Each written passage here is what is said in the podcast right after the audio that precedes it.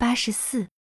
这一年，冀中区有严重的水灾，一夜的功夫，滹沱河的洪水经过代县、郭县、定襄、五台、盂县，从平山入冀中，过正定入深泽。一夜之间，五龙塘的河流暴涨了。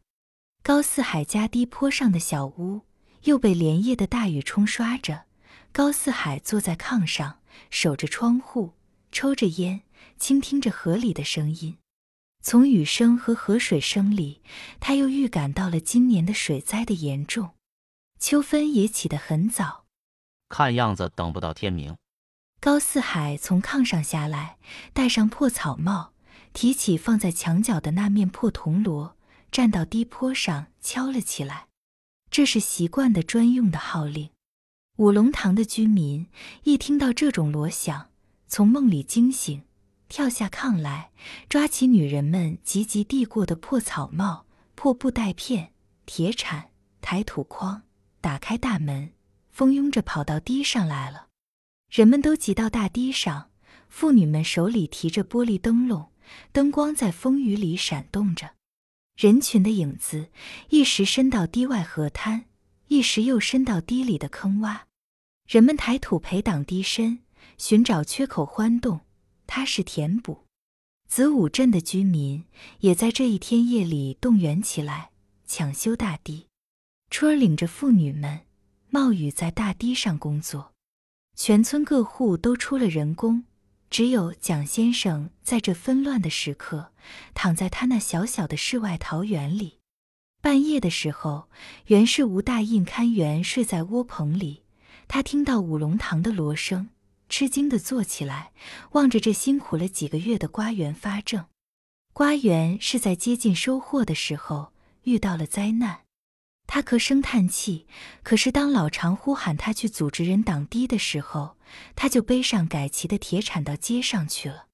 路过老蒋的家门，他把老蒋叫了起来，说：“我和人们去挡堤，你到园里去看看，水要过来的快。你把那些大个儿的瓜摘摘。”还可以腌一冬天咸菜吃。起初，老蒋不愿意起来，他不相信河水会下来。他说：“这又是八路军的故事，造谣。他们总是这样。日本还没来，他们就嚷嚷抗日。结果日本真的过来了，敌人的汽车还没影，他们就嚷嚷破路。结果敌人的汽车真的闯来了，没事招灾。这就是他们的砝码。我推算。”今年还不到发水的年头，他们就又在那里号召了，一定得号召的王八领下水来才甘心。你听五龙堂的破锣响得多不吉利。当他后来看到不去瓜园，就得去挡堤，才选择了前者，躲到瓜园里去。这时雨下的小些了，天阴的还很沉。老蒋爬上窝棚，想钻到吴大印留下的热被窝里再睡一觉。一下雨，蚊子都急到这里来了，不管鼻子嘴里乱撞，他只好坐着。大堤上人声铁铲声乱成一个，看样子水也许会发的。老蒋想，他从窝棚上跳下去，在瓜园里踩了一趟。他把白天记住的几个快熟的瓜摘到窝棚上来，磨抹泥，接二连三的吃了，算是完成了吴大印交给他的任务。对于瓜园是否被涝，老蒋简直没有任何的烦忧。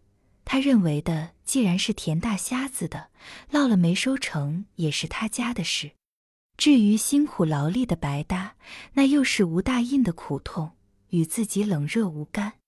近来，老蒋对吴大印心怀不满。老蒋这个人物，生平有一个特色，就是要死心塌地记住别人的缺点。他未曾认识这个人，就先打听这个人的短处，和人接近、交谈，甚至家庭拜访，也都是为了搜集这方面的材料，记到他那一本小小的心账上。他记取别人的短处，不分大小轻重，方面很多。比如谁的祖先讨过饭，谁小的时候好顽皮挨打，谁怕老婆，谁不会算账，谁咬字不真。谁好叫错别人的名字，他都记在心里。没准备和这个人相交，就先一想到发生分裂，一遇到和这个人发生纠葛的时候，他首先就把这一段缺点提出来，好使对方低头，达到他的胜利。他曾经有不少次的得意记录。老蒋利用别人的缺点，培养自己的优越感觉。他把别人看低一点，就好像自己高出了一头。为此，就是在集上庙上遇到生人，他也不放过观察探问那个人的过错。他把这个法门叫做抓小便，是一种战术计谋。用他的话来说，就是你哪一壶不开，我就先给你提出哪一壶来。老蒋的作为，如果止于此，那还不失为实事求是，顶多算是尖刻而已，并不是这样。他在这方面的品格是，对于比他强大的人，即使是一壶冷水，他也不敢去动，反而要当众恭维一番，唯恐不及。他那一套语词媚态，叫当事者听来看来，即使像田大瞎子那样尖尾狂妄的人，也会感到十分肉麻、愧不敢当。对于他认为弱小的人，老蒋的习惯则是无中生有。造谣重伤，在世界上，因为有老蒋这样的人物存在，使很多善良的人不得不相信了人性恶的古语。一只苍蝇在一幅绘画上拉下一滩屎，一只耗子在夜间撕裂一件绸衣，在他们只是出于一种习惯，对很多人就常常成为不能弥补的损失和伤痛。关于吴大印。老蒋实在找不出他的什么过错来，虽然问过几个比他们年岁还大的人，也都说大印从小就是一个老老实实的人，简直没有做过对不起人的事儿。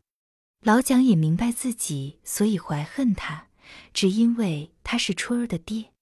可是，在目前能把这个作为吴大印不能见人的缺点在大众面前提出来吗？那简直是要自找苦吃了。这样，他又只好希望有什么飞灾横祸降落到这一家人的身上。他盘算，出气的道或者就在这次的奇妙的土地关系上。他可以和田大瞎子合谋，说这地原是死租，不管天旱水涝，一定得交租米。他完全可以从这纠缠里脱身出来，两面儿做好人。想到这一步，老蒋不无得意之感。一侧身钻进窝棚，蒙头盖上无大印的被子，那真是不管风声雨声、锣声喊声，也不管蚊虫的骚扰，只乐得这黑田一梦了。在梦中，起初他觉得窝棚摇摇欲坠，自己的身体也有凌云腾空的感觉，他翻了一个身，睡得更香了。忽然，他的左脸被什么东西咬了一口，痛得入骨。他翻身坐起来，看见一只黑毛大獾带着一身水蹲在他的枕头上。他的脚头起有好几只兔子，也像在水里泡过似的，张慌跳跃。他们把头往窝棚下一扎，又哆嗦着退了回来。至于老蒋的身上，则成了百兽率舞，百虫争去图。被子上有蚂蚱，有枪狼，有蝼蛄，有蜈蚣。还有几只田鼠在他的身子两旁来往穿梭，一样跑着，滋滋的叫着。老蒋顿然陷在这样童话一般的世界里，还以为是在梦中。然而脸确实是叫欢咬破了，血滴了下来。他用手一推，那只大獾才跳下去。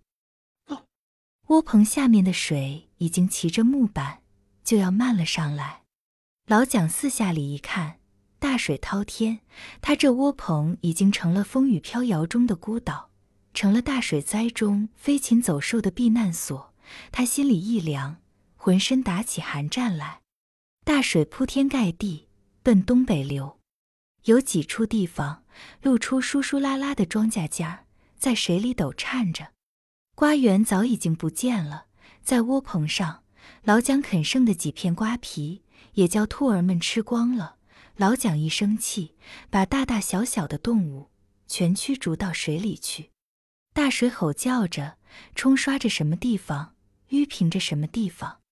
坟墓里冲出的残朽的木板，房屋上塌下的檩梁，接连的撞击着窝棚。老蒋蹲在上面，生怕他一旦倾倒，那就是他的末日到来了。天忽然放晴，太阳出来了，情景更使人可怕。